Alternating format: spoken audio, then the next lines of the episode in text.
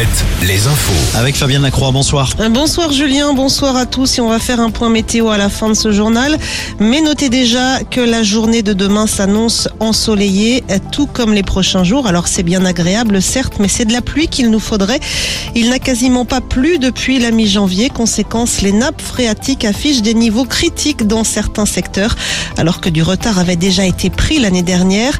Euh, Ça concerne notamment le centre Val-de-Loire et le Poitou-Charentes. Emmanuel Rouxel du euh, BRGM, le Bureau de recherche géologique. Dans ces territoires-là, en fait, les nappes ont beaucoup moins bénéficié des pluies parce que la période de pluie a été trop courte. Ça, s'est juste amorcé toute fin décembre, début janvier. Et puis là, ben, ça a tendance à se stabiliser actuellement et on est à des niveaux qui sont très bas, majoritairement euh, inférieurs aux moyennes, voire même inférieurs au minimum qu'on a déjà observé depuis le début des suivis. C'est-à-dire que là, on a vraiment dans, dans certains secteurs des niveaux qui sont très très dégradés. Les explications d'Emmanuel Rouxel du Bureau de recherche géologique. Les députés ont fait leur retour cet après-midi dans l'hémicycle pour la réforme des retraites. L'examen du projet de loi va se poursuivre jusqu'à vendredi avant de, avant de prendre la direction du Sénat.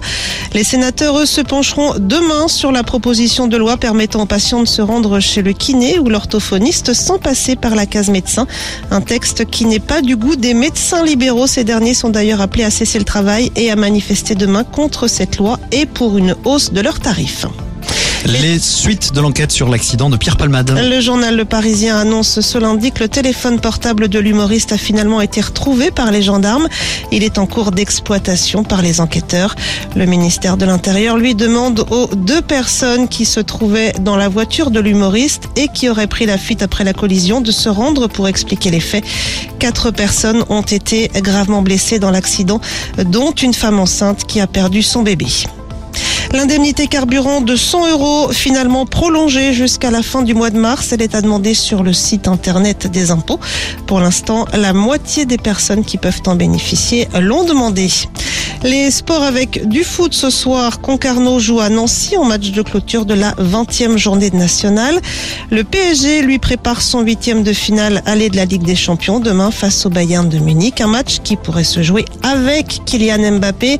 L'international blessé à la cuisse s'est finalement entraîné normalement ce matin avec ses coéquipiers et il fait partie du groupe retenu pour le match de demain soir au Parc des Princes. Enfin, en handball, un départ annoncé à Limoges, celui du gardien Yann Gentil. Le champion olympique, âgé de 41 ans, jouera la saison prochaine à Saran. On passe tout de suite à la météo.